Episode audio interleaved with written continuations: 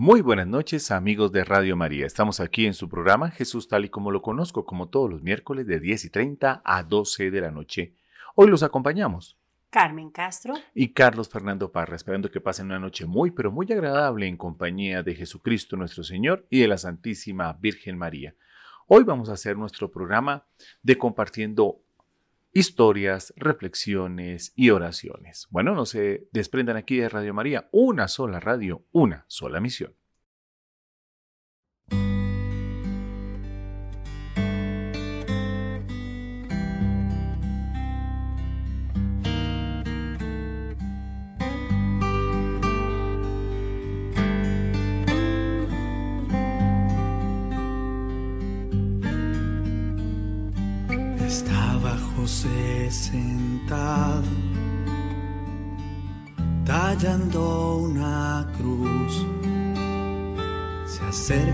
Las tiernas pisadas de Jesús.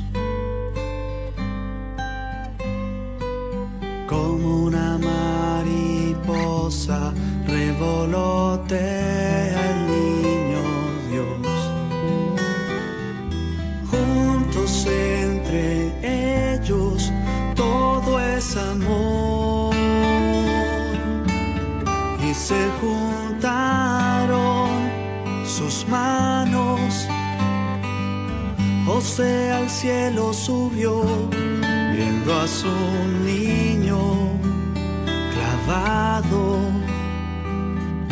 como su sangre derramó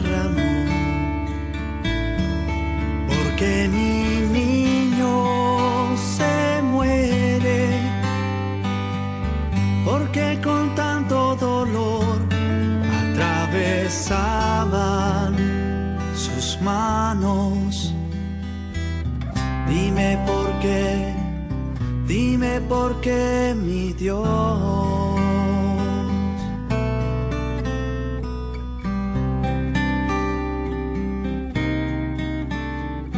Jesús se sienta en sus piernas y una lágrima cayó. El llanto de San José al pequeñito cubrió. Llores tanto, mi padre, nunca te voy a dejar. Juntos como carpinteros vamos a trabajar.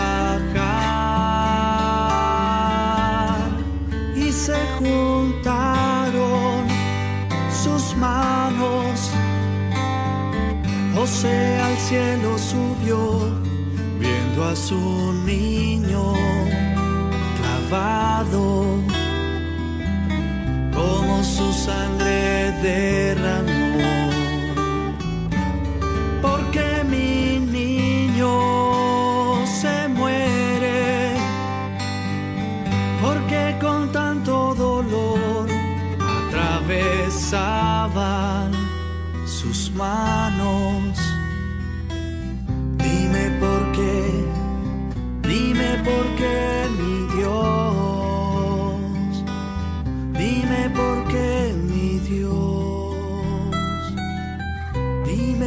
Dios.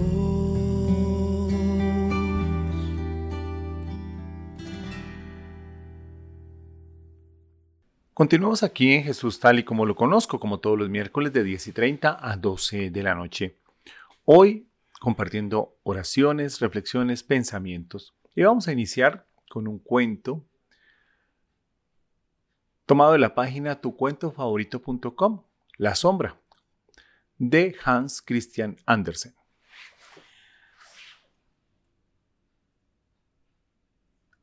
Un angustioso cuento para adolescentes y adultos sobre la pérdida de la identidad.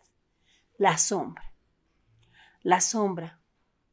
Un hombre, joven pero muy sabio, decidió pasar un tiempo en un país cálido, ya que él vivía en una región muy fría y estaba deseando vivir días más largos y soleados. Una vez que llegó al país cálido, en donde las personas son de color caoba o incluso negras, comprendió que durante el día apenas se podía hacer vida, ya que el calor era sofocante.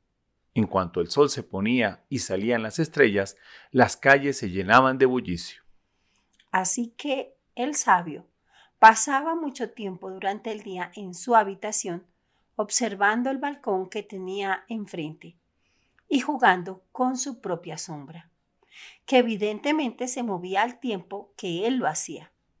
Cuando él se estiraba, la sombra se alargaba hasta casi tocar el techo, y cuando él se sentaba, la sombra, cuya luz de las bombillas tenía detrás, se dirigía hacia adelante hasta casi rozar el balcón de hermosas flores que cada día observaba el extranjero.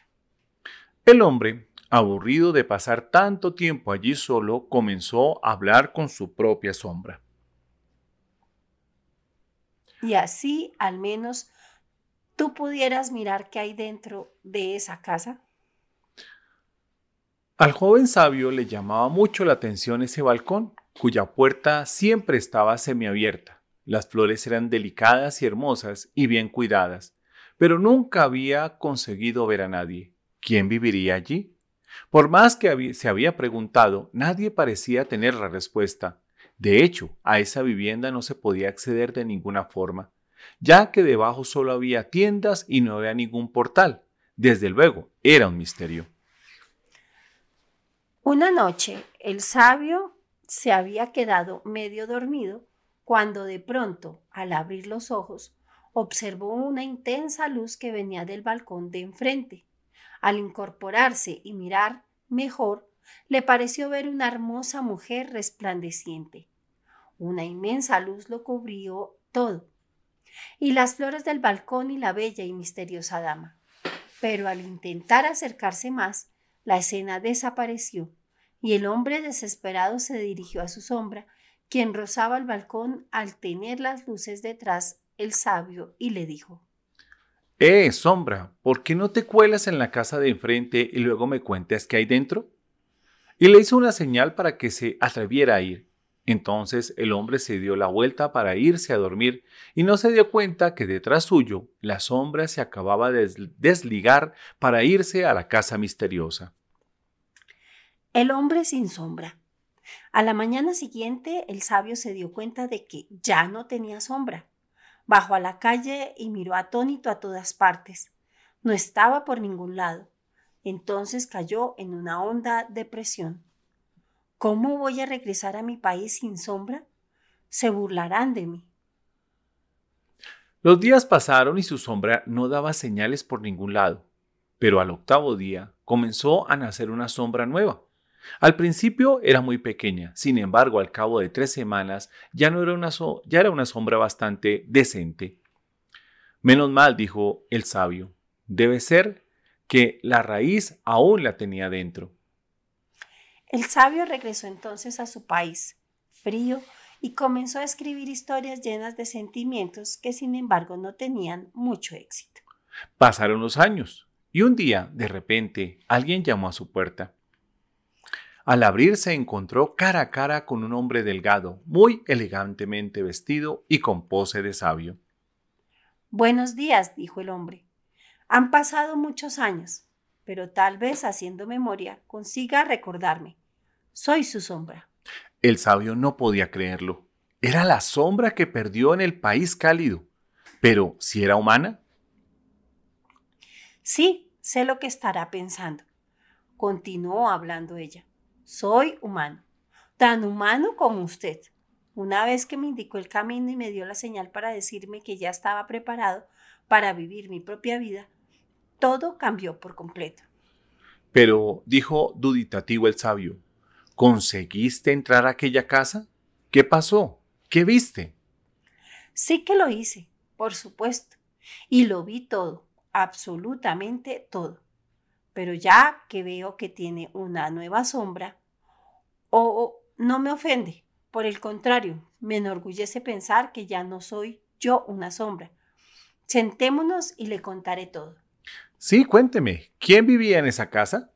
En aquella casa viejo amigo, vivía la poesía. ¿La poesía? repitió el sabio totalmente deslumbrado. Sí, la poesía misma, con toda su sabiduría, su turbulencia emocional, sus secretos. Lo aprendí todo de ella, lo que los humanos saben y lo que ignoran, lo que pueden ver con sus ojos y lo que jamás podrán contemplar. Gracias a ella me hice humano y luego solo tuve que conseguir un traje para darme una apariencia más respetable. Vaya, pues me alegro mucho de que te haya ido tan bien. A mí, sin embargo, no me va como a ti. Por más que escribo interesantes historias, no las lee nadie. La sombra hizo como que lo sentía y siguió hablando. Verás, por ser tú mi antiguo amo, tengo contigo una honda gratitud. Al fin y al cabo viví muchos años pegado a ti y aprendí mucho. Pero tengo un problema, no tengo sombra. Necesito una y he pensado que tal vez podrías acompañarme. ¿Cómo dices? respondió sorprendido el sabio. Sí, puesto que estamos hechos el uno para el otro y ahora soy el más sabio, creo que podríamos formar un buen equipo. Me estás insultando. Yo no puedo ser tu sombra. Tú eres la sombra, dijo entonces enojado el sabio. Bien, igual no me expliqué bien, pero te daré un tiempo para que lo pienses. Y diciendo esto, la sombra se despidió del sabio. Al cabo de unos meses regresó. El sabio estaba realmente hundido y adeudado. Veo que las cosas no mejoraron para ti, le dijo la sombra al sabio. A mí, sin embargo, me va mucho mejor. Te veo desmejorado, mira. Estaba pensando en ir a un balneario. Sería un buen sitio para que te repusieras un poco. ¿Qué tal si vienes conmigo? Vendrías con todos los gastos pagos, por supuesto, ya que estarías pegado a mí como una sombra. Solo tienes que ir a donde yo vaya y colocarte detrás de mí. Y otra cosa, creo que no estaría bien que me tutearas. Al fin y al cabo, yo sería el Señor. Te ruego que a partir de ahora me llames de usted. El sabio estaba tan débil que decidió aceptar la oferta. Una vez en el balneario, el sabio comenzó a actuar como la sombra de su antigua sombra. De forma discreta le acompañaba a todas partes, siempre detrás, tal y como le dijo la antigua sombra. En el balneario también pasaba unos días una princesa que se fijó en la sombra. Un día se acercó a ella y le dijo, Yo creo que sé por qué has venido al balneario. No tienes sombra. ¿Cómo que no? dijo entonces la sombra. Sí la tengo, pero como soy especial, mi sombra también lo es. Es casi tan sabia como yo. Y está allá sentada, esperando a que salga el agua, y la sombra señaló al sabio, que permanecía sentado cerca de él. ¿Tan sabio dices? No sé, dijo la princesa. Pues te pondré a prueba. Y la joven empezó a hacerle difíciles preguntas. Una de ellas no era capaz de responderla pero sabía que su anterior amo seguramente la sabría, así que le dijo a la princesa. Fíjate si es sabia también mi sombra, que contestará esta pregunta por mí. Y diciendo esto, llamó al sabio y efectivamente éste logró acertar la respuesta. La princesa quedó maravillada por la sombra. Se enamoró hasta el punto de proponerle matrimonio. La sombra no quiso decir nada a su antiguo amo hasta que viajaran y llegaron al palacio. Entonces le dijo, Verás, mañana me casaré con la princesa. A partir de ahora serás mi sombra también en el palacio. Podrás vivir aquí con todos nosotros. ¿Cómo dices? gritó exaltado el sabio. ¿Ser tu sombra para siempre? Claro que no, ¿estás loco? No grites, le dijo la sombra, o tendré que llamar a los guardias. ¿A quién piensas que le creerán? No pienso ceder, no soy tu sombra. Entonces la sombra llamó a la guardia y le dijo, Llévense ahora mismo el calabozo a este hombre.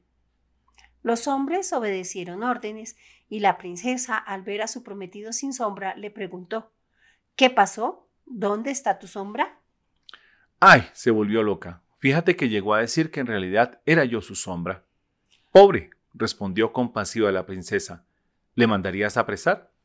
Por supuesto, respondió la sombra. La boda se celebró al día siguiente. La princesa se casó con la sombra del sabio. El sabio ya nunca más pudo decir nada. Su sombra le había mandado ejecutar.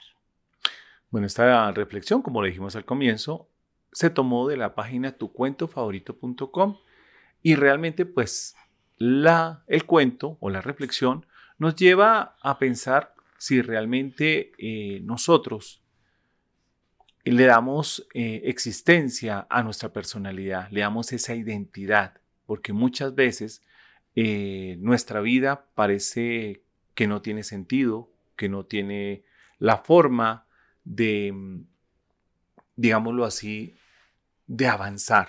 Y aquí es donde nosotros tenemos que, mirar que sí tenemos una entidad, que no nos parecemos a los demás, que somos una entidad única y que Dios realmente en su creación nos hizo únicos a cada uno de nosotros para que pudiésemos vivir en comunidad y que no nos vamos a parecer a ningún, a ningún otro.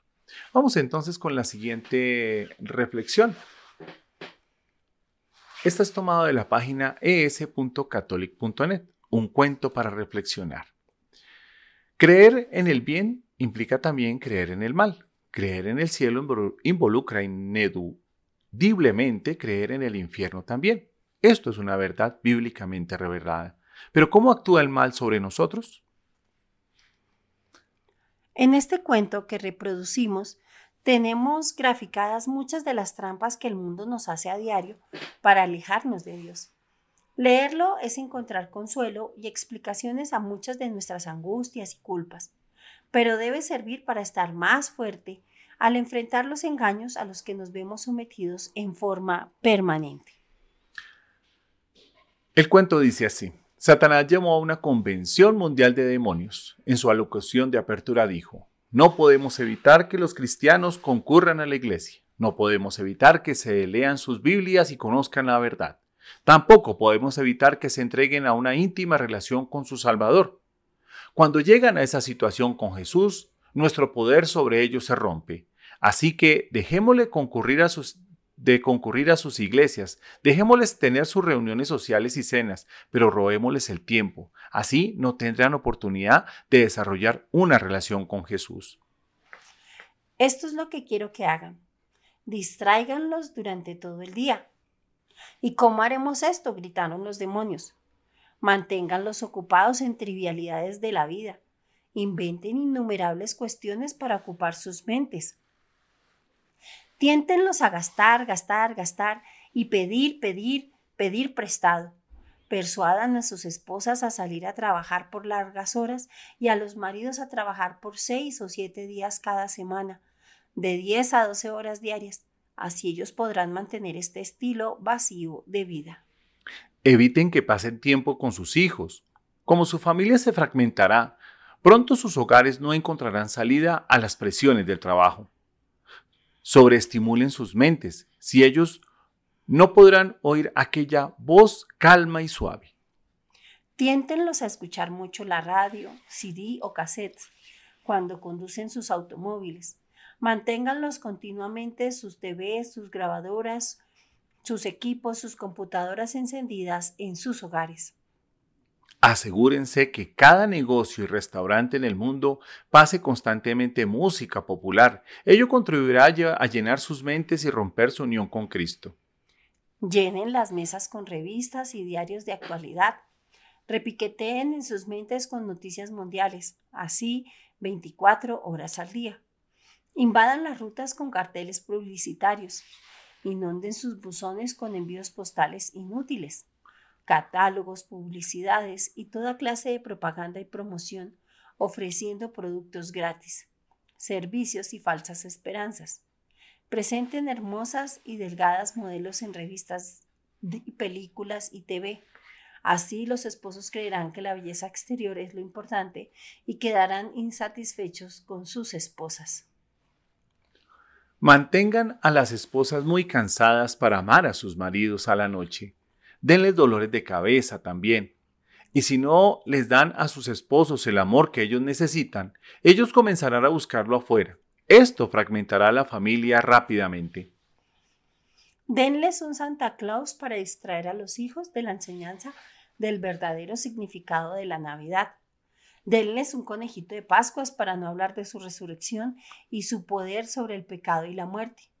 Aún en sus recreaciones que lo realicen en exceso, hagan que al regreso de sus recreaciones estén exhaustos, logren que estén tan ocupados que no puedan ir a observar la naturaleza y el reflejo de Dios en la creación.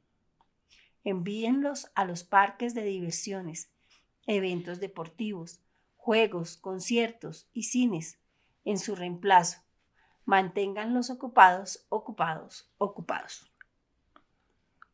Y cuando se reúnan para una reunión espiritual, procuren que estén atentos a chismes y habladurías para que concluyan con conciencias preocupadas. Llenen sus vidas con muchas cosas triviales de tal modo que no les quede tiempo para la palabra o buscar el poder de Jesús. Pronto ellos estarán trabajando en su propia fuerza, sacrificando su salud y su familia. ¿Esto funcionará? Era realmente un gran plan. Los demonios se fueron ansiosos a sus puestos, asignados procurando que los cristianos en todos los lados estuvieran más ocupados y apurados, yendo de aquí para allá, teniendo muy poco tiempo para su Dios o sus familias, o para hablarles a otros del poder de Jesús. ¿Tuvo el diablo éxito en su planteo? Tú eres el juez. Tu visión se volverá más clara solo cuando puedas ver dentro de tu corazón.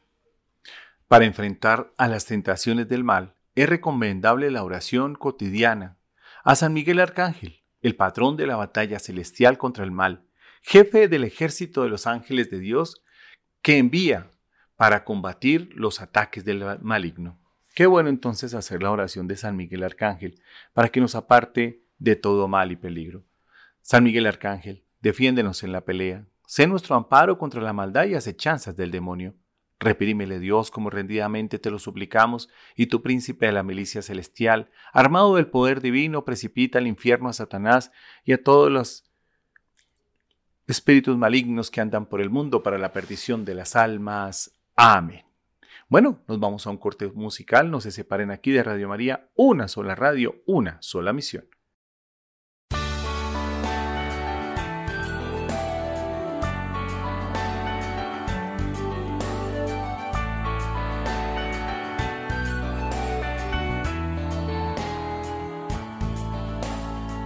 nuestro corazón, la casa de Nazaret.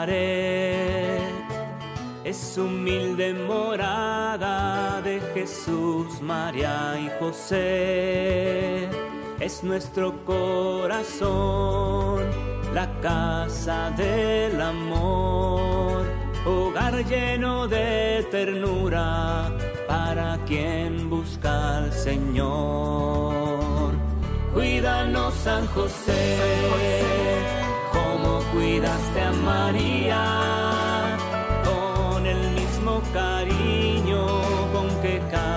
cargaste a Jesús. Enséñanos a amar con esa misma ternura, a ser siervos generosos, entregando nuestra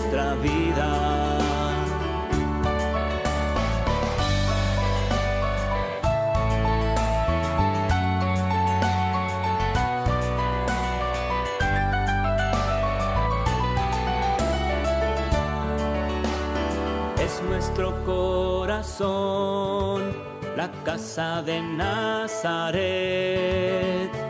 Es humilde morada de Jesús, María y José. Es nuestro corazón, la casa del amor, hogar lleno de ternura para quien busca al Señor con tu ayuda, José, siempre confiando en María, recorremos el camino de la santa unión con Dios, consagrados a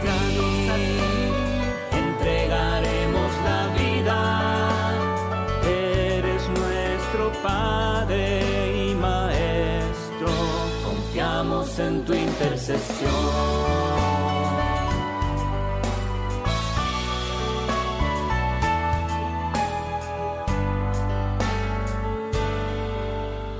Es nuestro corazón, la casa de Nazaret, es humilde morada de Jesús, María y José es nuestro corazón, la casa del amor, hogar lleno de ternura para quien busca al Señor.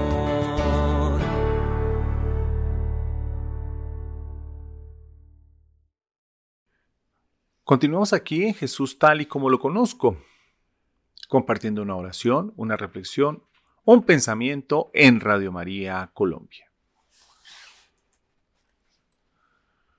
Ahora de la página católicoactivo.com vamos a tomar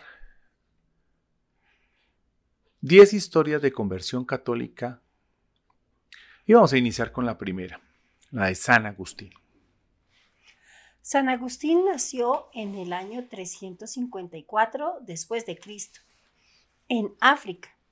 Su madre, Santa Mónica, era una cristiana devota que crió a su hijo con una educación cristiana. Sin embargo, no fue bautizado.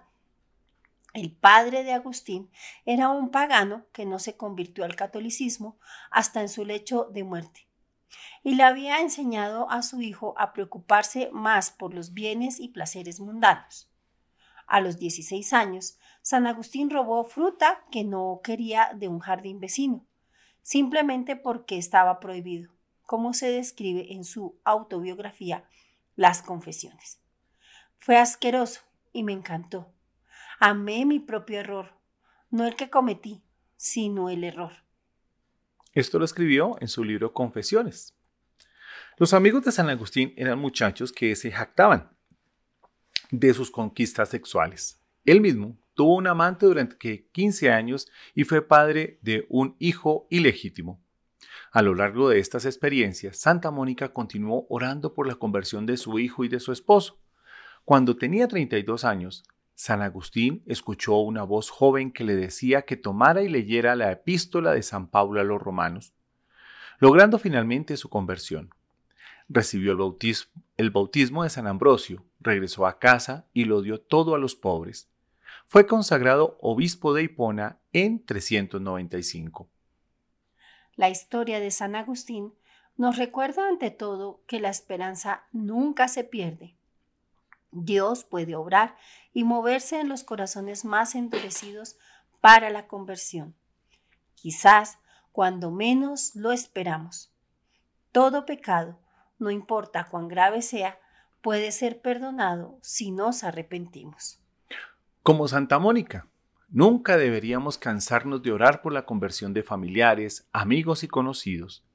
Así como Santa Mónica rezó incesantemente por la conversión tanto de su hijo como de su esposo.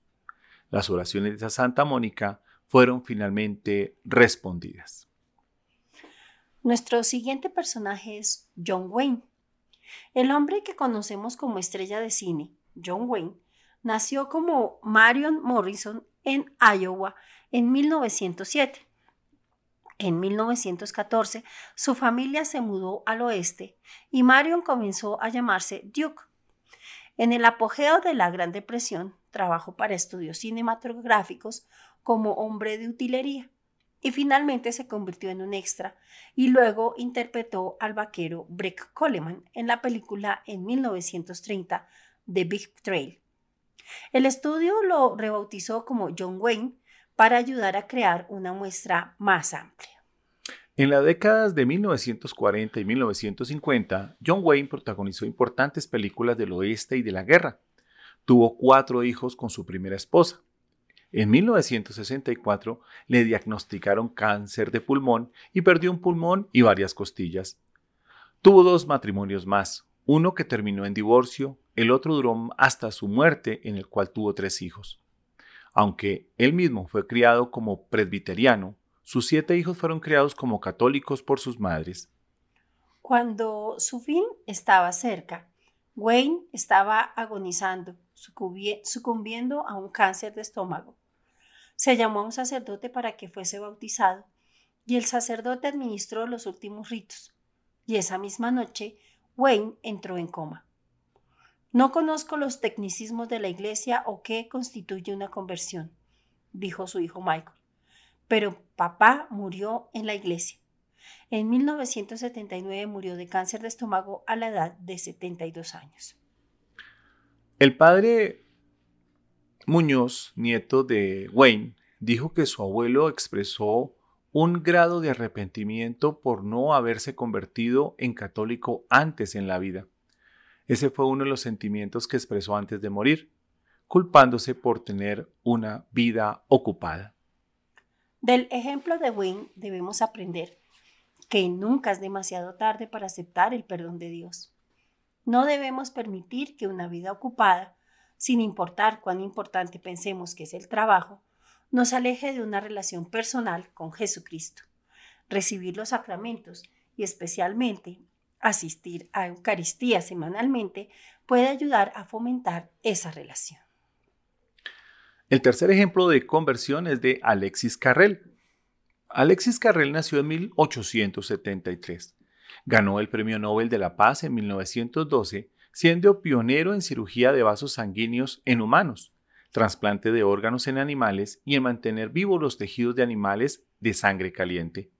Además, con la ayuda de Charles Lindbergh, desarrolló la bomba cardíaca que hizo posible la cirugía de bypass. Durante la mayor parte de su vida, Carrel fue un agnóstico. En 1902, un colega, al no poder realizar el viaje en el último momento, convenció a Carrel de que se fuera en un tren blanco a Lourdes. El tren blanco transportaba a decenas de enfermos de Lyon a Lourdes. Mary Bailey, de 23 años, estaba muriendo de peritonitis tuberculosa. Y gracias a la artimaña de una enfermera, le subieron a bordo unos segundos antes de que partiera el tren. Durante la noche, Carrel le dijo a Bailey, le dio a Bailey inyecciones de morfina para que no muriera. Cuando ya llevaron a Mary Bailey a la gruta y a los baños, literalmente se estaba muriendo. Después de que su abdomen enormemente hinchado fuera lavado tres veces con agua de los baños, comenzó su espectacular recuperación. Por la noche estaba sentada, hablando, comiendo y sin vomitar en absoluto, aunque apenas había podido retener la comida durante los últimos cinco meses. A la mañana siguiente se vistió y un día después, sin la ayuda de nadie, subió al tren de regreso a Lyon, mejorando cada vez más en el viaje en tren de 24 horas. Al llegar a Lyon, al mediodía, el 31 de mayo, caminó por la estación sin apoyarse en nadie. Tomó el tranvía hasta la casa de sus familiares, que no podían creer que era Miley Bailey, y se arrojó en sus brazos. No hubo explicación médica para el cambio. Carrel había presenciado un milagro. Para 1942, Carrel había expresado su fe en la Iglesia Católica. Había experimentado un milagro, pero le tomó años profesar una creencia en Dios. Del ejemplo de Carrel debemos aprender a discernir los milagros que ocurren en nuestras propias vidas. El siguiente personaje es Buffalo Bill o Will Cody. William F. Cody nació en el condado de Scott, Iowa, en 1846. A los 14 años, Cody se unió al Pony Express para el puesto anunciado. Jinetes delgados y expertos, dispuestos a arriesgarse a morir todos los días. Después de servir en la Guerra Civil estadounidense, comenzó a, a cazar búfalos para alimentar a las cuadrillas que construían ferrocarriles, lo que le dio su apodo de Buffalo Bill Will Cody. Estima que mató a 4.280 búfalos en poco más de un año y medio. Se convirtió en un héroe popular nacional debido a las hazañas de novela de 10 centavos de su alter ego Buffalo Will. En 1883, Cody fundó su propio espectáculo, Buffalo Bills, Will West, que era un espectáculo circense que estuvo de gira durante tres décadas en Estados Unidos y luego en Europa. Además del propio Buffalo Bill, el espectáculo del salvaje oeste estaba protagonizado por la francotiradora Annie Oakley y brevemente el jefe Toro Sentado. Cuando contrataron a Chief Steve Bowl para el programa de Buffalo Bill, los dos hombres se hicieron amigos y su relación se hizo bastante estrecha basada en el respeto mutuo. Buffalo Bill estaba intrigado por la conversión del propio jefe toro sentado al catolicismo.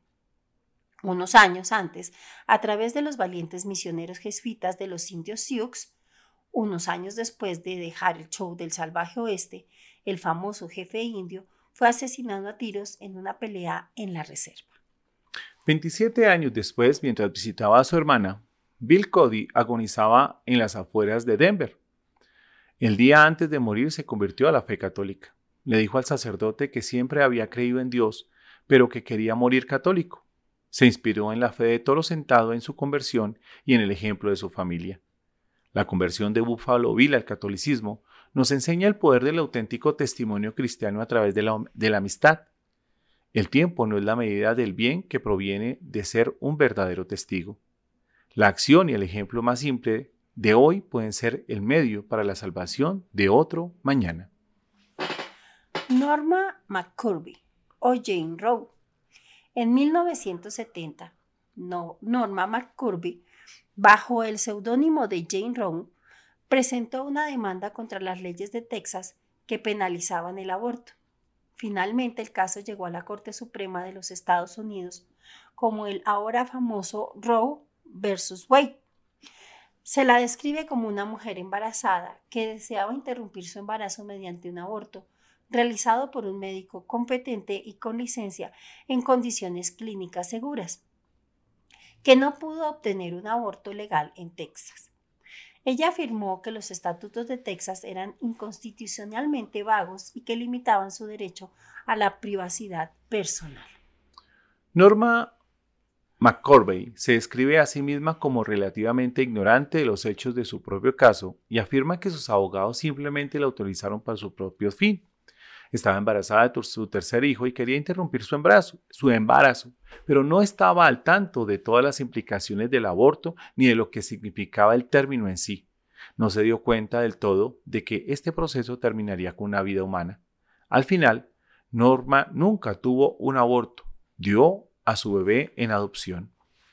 En la década de 1980, se involucró en el movimiento del aborto. Alrededor de 1992 comenzó a trabajar en clínicas de aborto y en 1995 un grupo Provida se mudó al mismo edificio que la clínica de abortos, lo que llevó a una serie de encuentros entre Norma y activistas Provida. Con el tiempo se hizo amiga de muchos de ellos y comenzó a tener serias dudas sobre la moralidad del aborto. Emily McKay, la hija de siete años de uno de los Provida, la afectó especialmente. Con el tiempo comenzó a ir a la iglesia y comenzó a rechazar la participación pasada con el movimiento pro aborto. Desde su conversión, se ha dedicado al trabajo pro vida, comenzando por su propio ministerio, y continúa hablando contra el aborto y por la vida. En 1998 se convirtió al catolicismo y trabajó por revocar el Roe and Wade. Norma McCorby nos enseña que no es necesario que nuestro pasado nos defina a veces las lecciones que aprendemos de nuestro pasado nos preparan para ministrar a otros en el futuro. La siguiente historia es la historia de San Pablo. San Pablo nació de padres judíos en el año 10 después de Cristo y originalmente se llamaba Saulo. Cuando Saulo era joven, los que estaban a punto de apedrear al mártir Esteban pusieron sus túnicas a sus pies y él custodiaba las vestiduras, aprobando su violencia él se dedicó a perseguir a los discípulos de Cristo. En su viaje a Damasco para capturar a cualquier cristiano que pudiera estar escondido allí, una luz del cielo lo arrojó al suelo, desde lo alto de su caballo, y quedó temporalmente ciego. Escuchó una voz que preguntaba, Saulo, Saulo, ¿por qué me persigues? Luego vio una aparición de Jesús. Durante tres días no vio nada más. Cuando despertó de su trance, era un hombre nuevo llevó el Evangelio hasta los confines de la tierra. Al principio los apóstoles de Jesús le tenían miedo por el celo con que Pablo solía casarlos. San Bernabé pudo ver su, sinceridad y lo llevó a los discípulos de Jesús, convirtiéndose en el apóstol de los gentiles. Sus propios compatriotas buscaron su vida y arriesgó su vida tanto por tierra como por mar para difundir el Evangelio. por fin dio sangre por sangre, nos dejó sus epístolas, que se encuentran en el Nuevo Testamento. En lugar de descubrir la vida de Cristo en la tierra, el trabajo, el trabajo de Pablo se concentró principalmente en la naturaleza de la relación de los cristianos con Cristo y entre sí. En particular, se centró en la obra salvadora de Cristo y en cómo Jesús entregó su propia vida para salvarnos de nuestros pecados. Ahora se le conoce como uno de los primeros misioneros cristianos, debido al celo con el que difundió el Evangelio de Jesucristo. La conversión de San Pablo nos recuerda que nunca debemos olvidar nuestro encuentro personal con Jesús. Más bien, debería estar presente en nuestras mentes. Nuestro encuentro con Jesús debe ser el punto central de nuestras vidas, que da forma a todas nuestras acciones futuras. Como San Bernabé, siempre debemos estar dispuestos a buscar y aceptar la sinceridad de las conversiones de los demás en Cristo. Vamos con el siguiente converso que es San Constantino el Grande. El viaje de Constantino al cristianismo comenzó lejos de casa y en medio de una gran intriga. El imperio romano estaba en transición. Después de una serie de sucesiones en las que el gobierno pasó a un César, a otro principalmente como resultado de un asesinato, el emperador Diocleciano ideó un plan de gobierno dividido en el que el poder se dividía entre cuatro gobernantes.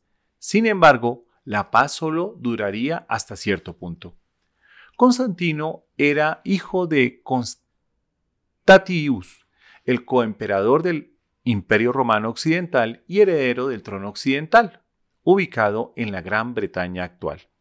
Constantino era un líder y soldado talentoso que servía lejos de casa en el borde occidental oriental del imperio. Cuando el coemperador Galerio intentó tomar el poder, Constantino se encontró de repente en grave peligro y pidió permiso para viajar a casa para ver a su padre enfermo. Por razones que no conocemos, Galerio accedió a la solicitud. Quizás nunca tuvo la intención de cumplir su promesa. Al ver la oportunidad, Constantino esperó a que Galerio se fuera a la cama. Luego se dirigió a los establos, saltó sobre un caballo y partió a una velocidad vertiginosa. Durante toda la noche montó su caballo a toda velocidad de un puesto de avanzada a otro.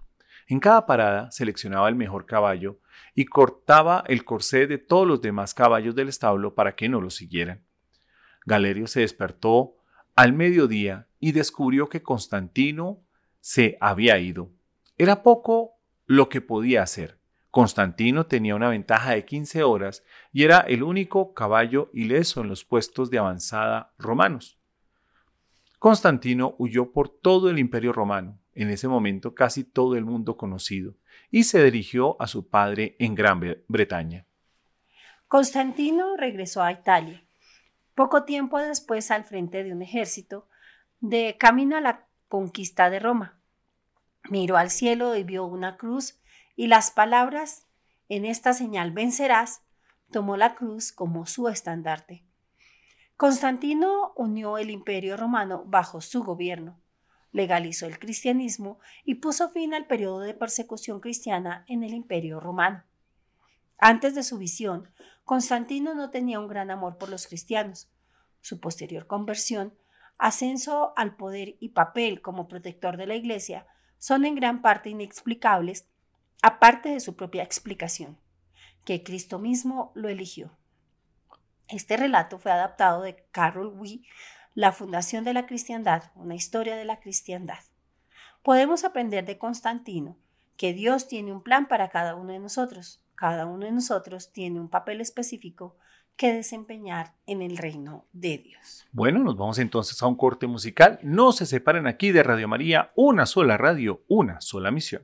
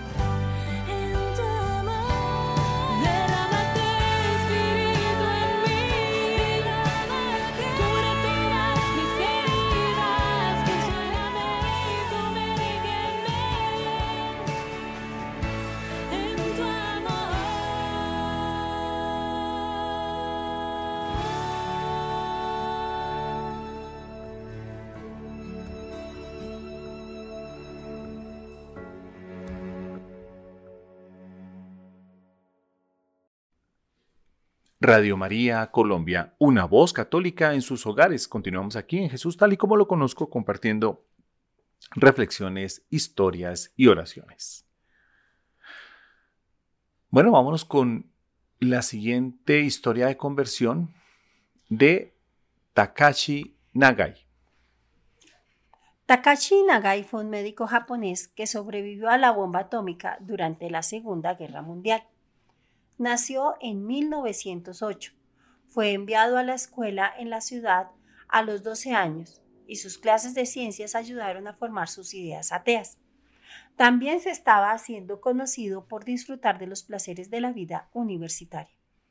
Al comienzo de su tercer año de universidad, lo enviaron inesperadamente a casa para despedirse de su madre moribunda. Mientras miraba sus ojos moribundos, supo que el espíritu humano seguía viviendo después de la muerte. Durante los siguientes cinco años luchó con sus pensamientos. Nagai decidió vivir las creencias cristianas como un experimento científico al alojarse en una familia católica japonesa, que había tenido muchos mártires en la familia. Se bautizó en 1934 y se dio cuenta de que esto le causaría la separación de su padre cistoísta. En 1945 le diagnosticaron leucemia incurable. El 9 de agosto de 1945, el doctor Nagai se encontraba en el departamento de radiología de un hospital en Nagasaki cuando estalló la bomba. Organizó a las enfermeras y estudiantes en una unidad médica móvil. El 8 de septiembre, el doctor Nagai mostró graves signos de enfermedad por radiación y se preparó para la muerte. Después de rezar al padre Maximilian Kolbe, quien había conocido al doctor Nagai antes de su muerte, fue curado milagrosamente en un mes. Podemos aprender que Takashi Nagai, que hay, que hay más en la realidad que el mundo material, lo que podemos ver, tocar y sentir. Vivimos en un mundo que contiene realidades invisibles. El mundo material puede ser destruido en un momento, como lo fue Nagasaki por la bomba atómica. Solo las realidades espirituales son duraderas y debemos vivir con esto en la mente. Bueno, ahora continuamos con la conversión de John Henry Newman. Él era el mayor de seis hijos nacidos de una familia protestante inglesa de clase media en 1801. Entró en Oxford a la edad de 15 años y fue ordenado anglicano a los 23. Newman creció creyendo que la Iglesia Católica era malvada. En 1836 comenzó a editar una versión en inglés de los escritos de los padres de la Iglesia. Poco a poco, sus objeciones al catolicismo romano se fueron desmoronando bajo esta examinación. Estaba llegando a verlo como las verdades de la fe de los apóstoles. En 1843 dejó su puesto en su iglesia para pasar un tiempo en oración y estudio. A la edad de 44 años, en 1845, John Henry Newman fue recibido en la Iglesia Católica, haciendo grandes sacrificios personales. Abandonó una posición cómoda y muchas relaciones de por vida que terminaron abruptamente. Durante sus primeros años como católico, sus ex colegas lo llamaron traidor y muchos católicos lo consideraron un protestante encubierto. Una de sus obras, la más famosa, es su autobiografía espiritual Apología Provita Sua. Además, esta oración es una de las más populares, la misión de mi vida. Dios me ha creado para hacerle un servicio definido. Me ha encomendado un trabajo que no ha encomendado a otro. Tengo mi misión. Puede que nunca lo sepa en esta vida pero me lo dirán en la próxima. Soy un eslabón de una cadena, un vínculo de conexión entre personas. No me ha creado en vano. Haré el bien. Yo haré su obra. Seré un ángel de paz, un predicador de la verdad, en mi propio lugar. Sin tener la intención de hacerlo, sí guardo sus mandamientos por lo tanto, confiaré en Él, sea lo que sea que soy. Nunca seré desechado. Si estoy enfermo, mi enfermedad puede servirle. En la perplejidad, mi perplejidad puede servirle. Si estoy entristecido, mi dolor puede servirle. No hace nada en vano. Él sabe de qué se trata. Puede llevarse a mis amigos, puede arrojarme entre extraños, puede hacerme sentir desolado, hacer que mi espíritu se hunda, esconde mi futuro en mí. Aún así, sabe de qué se trata. Aprendamos entonces del cardenal Newman que es seguir las palabras de la Escritura. Primera de Pedro 3:15. Esté siempre listo para dar una explicación a cualquiera que le pida una razón para su esperanza. El siguiente personaje es Elizabeth Ann Seton. Ella fue la primera estadounidense nativa en ser canonizada por la Iglesia Católica. Entre muchos santuarios hermosos de los Estados Unidos, varios están dedicados a esta santa estadounidense. Nació solo dos años antes de la Revolución Americana y creció como parte de la clase alta de la sociedad de Nueva York. Se casó con William Seaton en 1794 y estaban profundamente enamorados. La salud de William pronto se deterioró y vendieron todas sus posesiones para ir a Italia y con suerte curar las dolencias de William. debido a la fiebre amarilla en Nueva York. Fueron puestos de, cuaren- de cuarentena durante 40 días en condiciones horribles. Elizabeth atendió a los enfermos y allí William murió durante la cuarentena. Mientras esperaba regresar a Estados Unidos, Elizabeth asistió a misa con muchos amigos italianos y quedó profundamente impresionada por la creencia católica en la presencia real. Cuando regresó a Nueva York era pobre y vivía con amigos. En 1805 se convirtió a la Iglesia Católica con un gran costo personal, perdiendo amigos y siendo completamente excluida de su sociedad. En 1809 se convirtió en monja y comenzó lo que se convertiría en la Fundación Estadounidense de Hermanas de la Caridad en 1811. Fundaron una escuela para niñas jóvenes, una escuela para niños pobres y un asilo de huérfanos. A su muerte había más de 20 comunidades de hermanas de la caridad dirigiendo escuelas gratuitas, orfanatos, internados y hospitales. En los Estados Unidos de Pensilvania, Nueva York, Ohio, Delaware, Massachusetts, Virginia, Missouri, Luisiana y en el Distrito de Columbia. Murió una muerte de una muerte lenta y dolorosa de tuberculosis en 1821. Santa Isabel no quería nada más que ser una esposa feliz y una madre para sus hijos, pero Dios tenía otros desafíos planeados para ella. Permitió que las pruebas de su vida y la, la ayudaran a crecer en fe y virtud. Con cada prueba que se le presentó, Santa Isabel descubrió que Dios revelaba recursos, fuerza y valor, que ni siquiera ella se dio cuenta de que poesía, de que poseía, perdón. Como Santa Isabel debemos permitir que nuestros sufrimientos y luchas nos ayuden a formarnos mejores discípulos de Jesús. Vamos entonces para otra historia. Vamos a compartir con ustedes la historia de No hay casa ni puerta que a veces no quede abierta. Esto es tomado de la página de Así Prensa, Historias Urbanas. Me llamo Edgar y siempre me he considerado un hombre afortunado. De mi matrimonio he tenido la fortuna de tener, de tener tres hijos que son alegría y el regocijo de mi casa. El más grande, Germán, de 17 años, es todo un hombre, a pesar de su corta edad. Responsable a carta cabal, alegre, dinámico, líder en sus grupos y para completar el verso, bien parecido, muy masculino. Las chamaquitas no cesaban de llamarlo por teléfono, pero un día salió de campamento con sus compañeros de grupo y allá se sintió enfermo. Sus compañeros creyeron que era algo pasajero, dada su fuerte condición física y su juventud, pero bruscamente comenzó con un fuerte dolor de cabeza, rigidez de nuca. Pronto le llegó la fiebre y náuseas y vómito que no le paraba. Me lo trajeron prácticamente inconsciente. Al ingreso al hospital no reaccionaba. Nosotros estábamos inconsolables. No podíamos soportar que el mejor de nuestros hijos de pronto se viera apartado de nuestro lado y mi rabia llegó al culmen cuando el doctor pretendió que firmara por la donación de órganos de mi hijo en caso de que falleciera.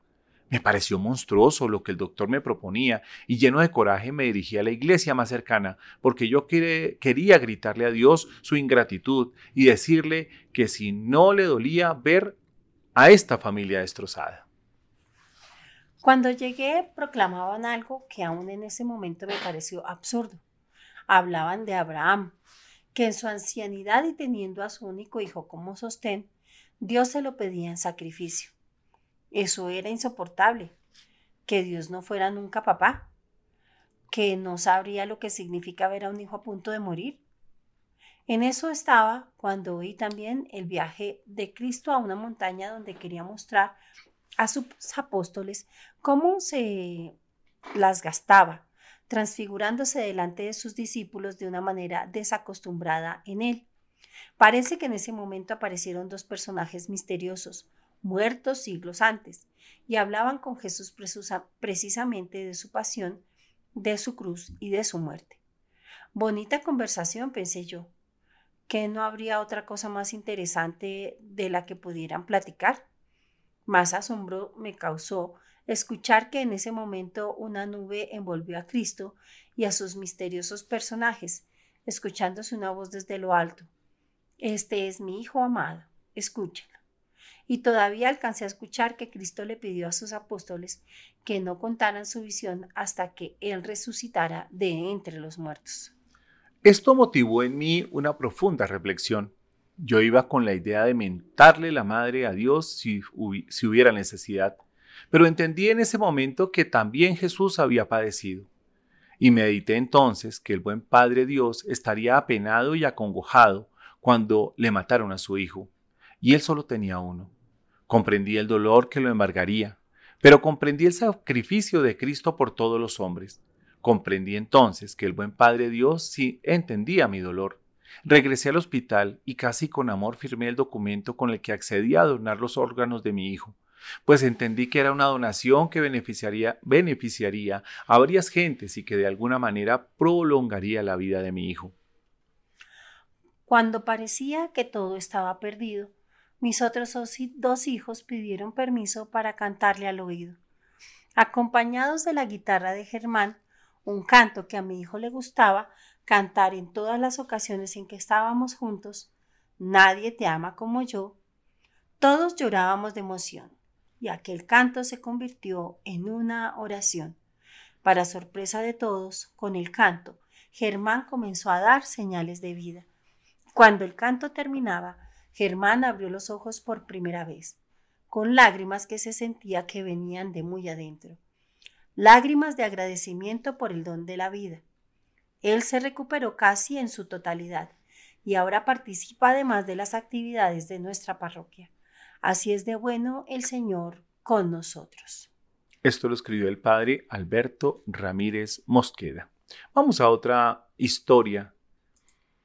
Se llama Oportunidad. Estoy cansado de trabajar y de ver la misma gente camino a mi trabajo todos los días. De llegar a la casa y mi esposa servir lo mismo de comida para cenar, la cual no me gustó mucho que digamos y tengo que comer la comida que no me gusta. Voy a entrar al baño y mi hija de apenas un año y medio no me deja porque quiere jugar conmigo. No entiende que estoy cansado y quiero entrar al baño. Después tomo mi revista para leerla plácidamente en mi sillón y mi hija nuevamente quiere jugar y que la arrulle en mis brazos. Yo quiero leer mi revista. Y sale mi esposa con su ¿Qué tal me veo? Me arreglé para ti. Le digo que bien sin despegar mis ojos de la revista. Para variar, se enoja conmigo porque dice que no la comprendo y que nunca la escucho. No sé por qué se enoja si, si le pongo toda mi atención. Es más, aún viendo la televisión, le pongo atención. Bueno, siempre y cuando haya malos comerciales. A veces quisiera estar solo y no escuchar nada. Yo solo quiero descansar. Suficientes problemas tengo en el trabajo para escucharlos de mi casa. Mis padres también me incomodan algunas veces y entre clientes, esposa, hija, padres me vuelvo loco. Quiero paz. Lo único bueno es el sueño. Al cerrar mis ojos siento un gran alivio de olvidarme de todo y de todos. Es por eso que solo deseo mi tiempo de descanso. Hola, vengo por ti. ¿Quién eres tú? ¿Cómo entraste? Me manda Dios por ti. Dice que escuchó tus quejas y tienes razón. Es hora de descansar. Eso no es posible. Para eso tendría que estar... Así es. Sí lo estás. Ya no te preocuparás por ver la misma gente, ni por caminar, ni aguantar a tu esposa con sus guisos, ni a tu pequeña hija que te moleste. Es más, jamás escucharás los consejos de tus padres. Pero, ¿qué va a pasar con todo? ¿Con mi trabajo? No te preocupes, en tu empresa ya contrataron a otra persona para ocupar tu puesto.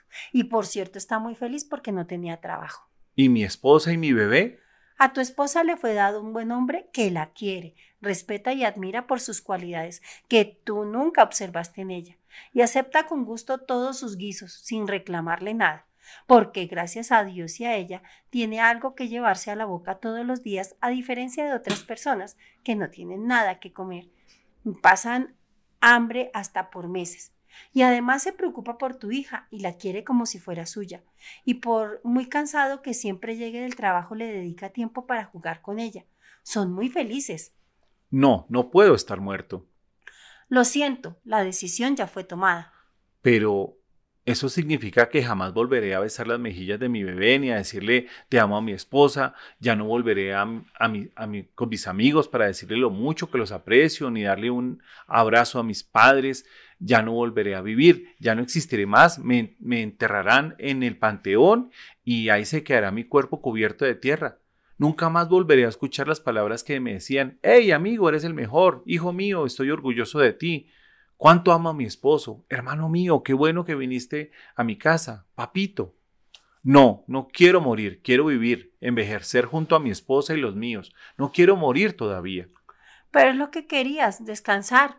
Y ahora ya tienes tu descanso eterno. Duerme para siempre. No, no quiero. Por favor, Dios. ¿Qué te pasa, amor? ¿Tienes una pesadilla? dijo mi esposa despertándome. No, no fue una pesadilla, fue otra oportunidad para disfrutar de ti, de mi bebé, de mi familia, de todo lo que Dios me dio.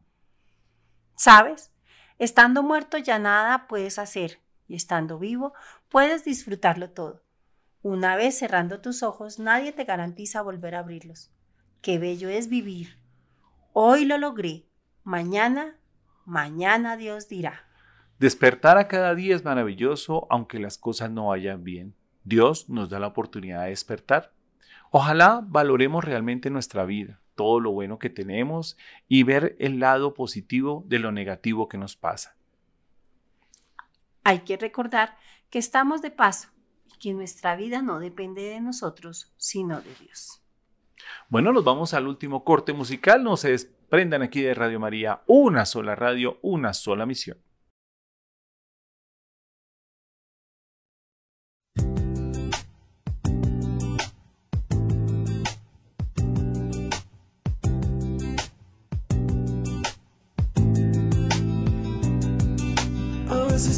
Sentirme como de papel Para que con tus manos borres el error Para que con tu tinta escribas sobre mí.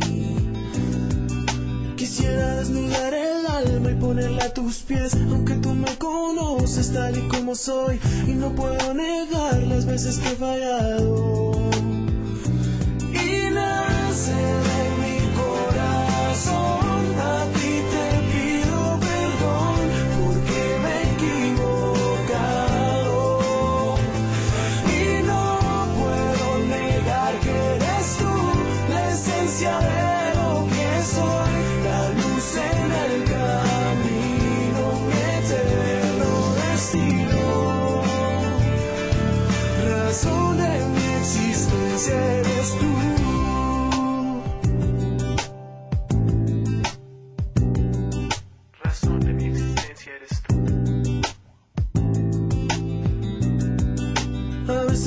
quisiera sentirme como lágrima para caer en tus manos y ser de cristal para que entre la lluvia me enseñes a amar.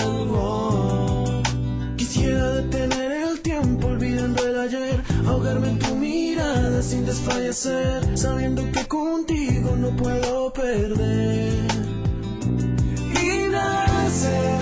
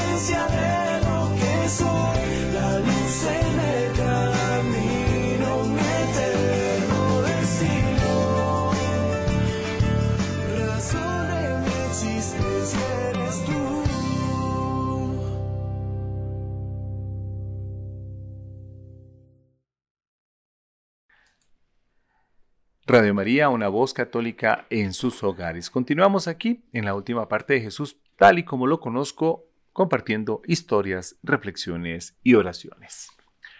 De la página de Así Prensa, continuamos con historias urbanas. Se llama El mecánico del alma. Una vez iba un hombre en su auto por una larga y muy solitaria carretera, cuando de pronto su auto comenzó a detenerse hasta quedar estático. El hombre bajó, lo revisó, trató de averiguar qué era lo que tenía. Pensaba que de pronto podía encontrar el desperfecto que tenía su auto, pues hacía muchos años que lo conducía. Sin embargo, después de mucho rato, se dio cuenta de que no encontraba la falla del motor. En ese momento apareció otro auto, del cual bajó un señor a ofrecerle ayuda. El dueño del primer auto dijo, Mira, este es mi auto de toda la vida. Lo conozco como la palma de mi mano. No creo que tú, sin ser el dueño, puedas o sepas hacer algo.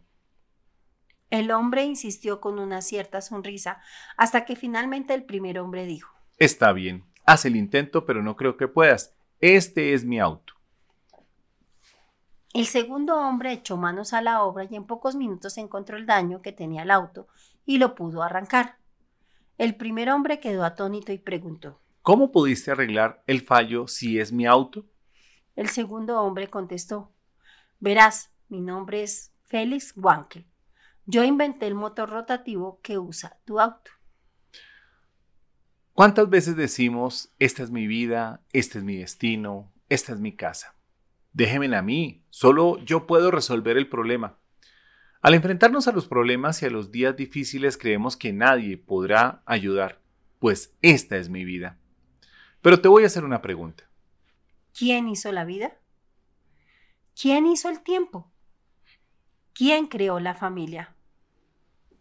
Solo aquel que es el autor de la vida y el amor puede ayudarte cuando te quedes tirado en la carretera de la vida. Te doy sus datos, si alguna vez necesitas un buen mecánico. Su nombre, el mecánico del alma, Dios. Su dirección, el cielo. El horario, las 24 horas al día, 365 días al año por toda la eternidad. Garantía por los siglos de los siglos y el respaldo es eterno. El teléfono no tiene, pero basta con que pienses en él con fe. Además de que está en línea y esa línea nunca está ocupada. Vamos para la siguiente reflexión. Para ti, mamá y papá. Tropecé con un extraño que pasaba y le dije perdón. Él contestó, discúlpeme, por favor, no la vi. Fuimos muy educados, seguimos nuestro camino y nos despedimos. Más tarde, al estar cocinando, estaba mi hijo muy cerca de mí. Al voltear casi le pego. Quítate, le grité. Él se retiró sentido, sin que yo notara lo duro que le hablé. Estando despierta al acostarme, Dios me dijo suavemente, trataste al extraño cortésmente, pero abusaste del niño que amas. Y esto obviamente incluye los golpes. Ve a la cocina y encontrarás unas flores en el piso cerca de la puerta. Son las flores que cortó y te trajo, rosa, amarilla y azul. Estaba calladito para darte la sorpresa y no viste las lágrimas que llenaron sus ojos. Me sentí miserable y empecé a llorar. Suavemente me acerqué y me arrodillé junto a su cama y le dije, despierta, pequeño, despierta. ¿Son estas las flores que cortaste para mí?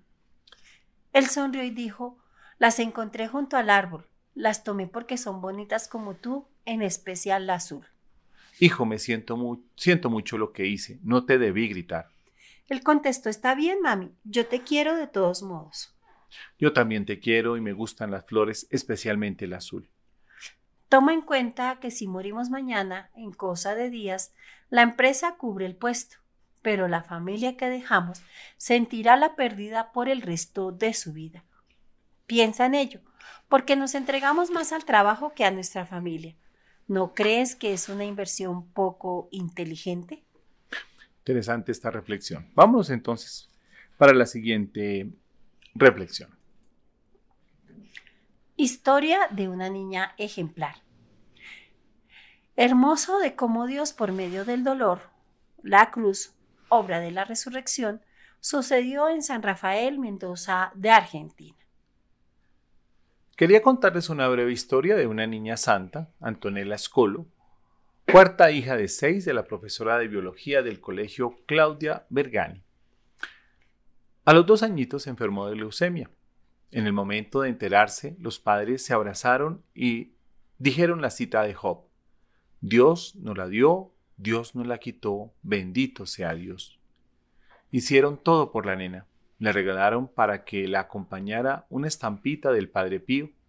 Nadie en su familia conocía su vida. Ella contaba su vida, certera y con anécdotas del Santo Padre Pío que nadie conocía y que después verificaron como reales.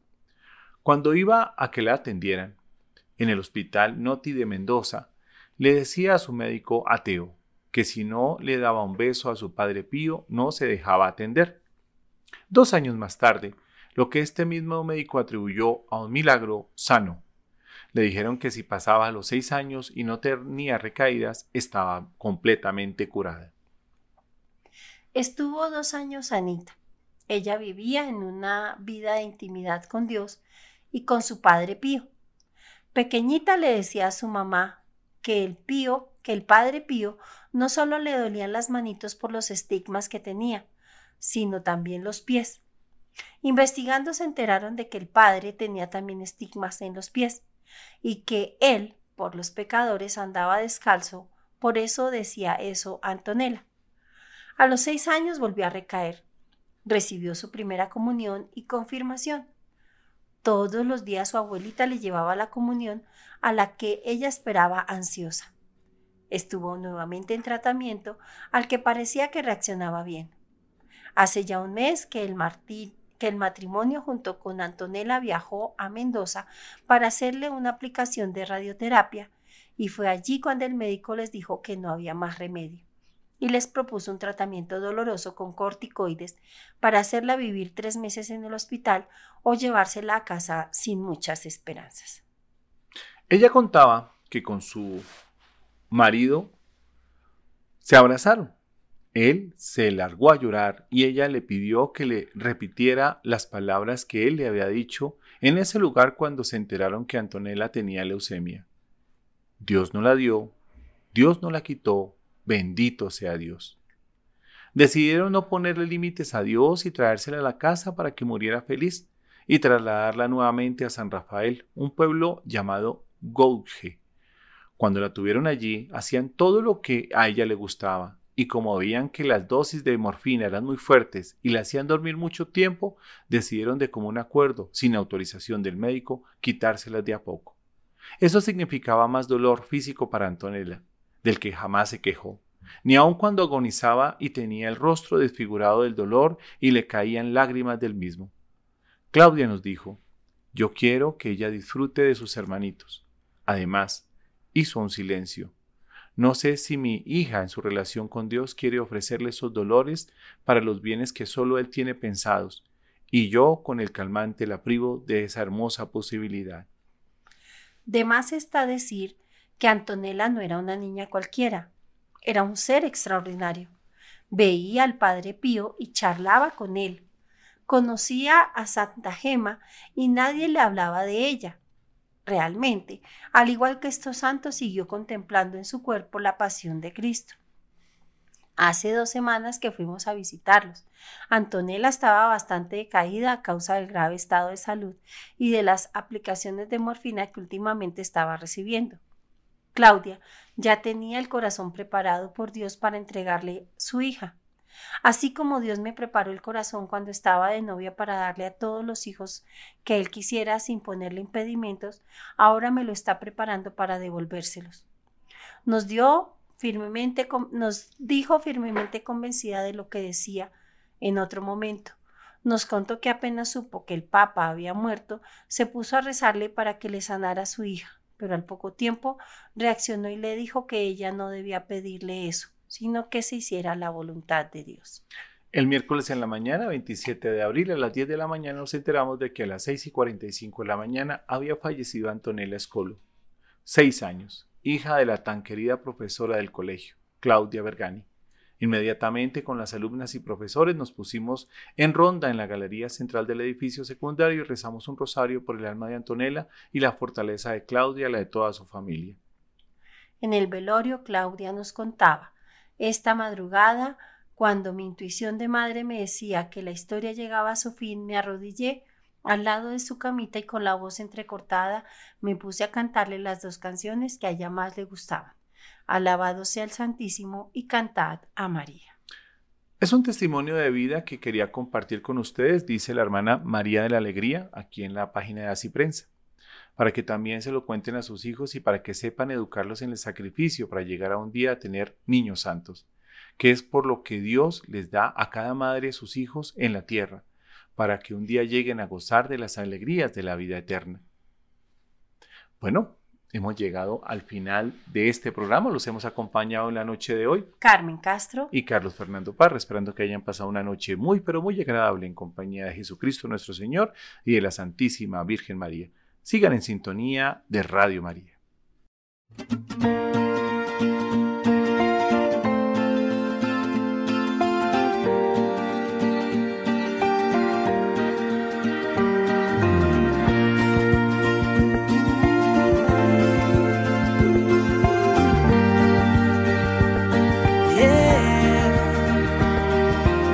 Si los que amas te dieron la espalda, hoy los brazos del Señor te abrazan. Todo estará bien. Si no tienes para pagar la casa, eres dueño del oro y la plata. Todo estará bien. Solo tienes que confiar en él. Pronto el sol saldrá otra vez volverás a nacer. Yeah, eh, eh, eh, todo estará bien, todo estará bien. En mi soledad me acompaña la fe. Todo estará bien, todo estará bien. En mi enfermedad, si yo estoy con él, todo estará bien. Estará bien.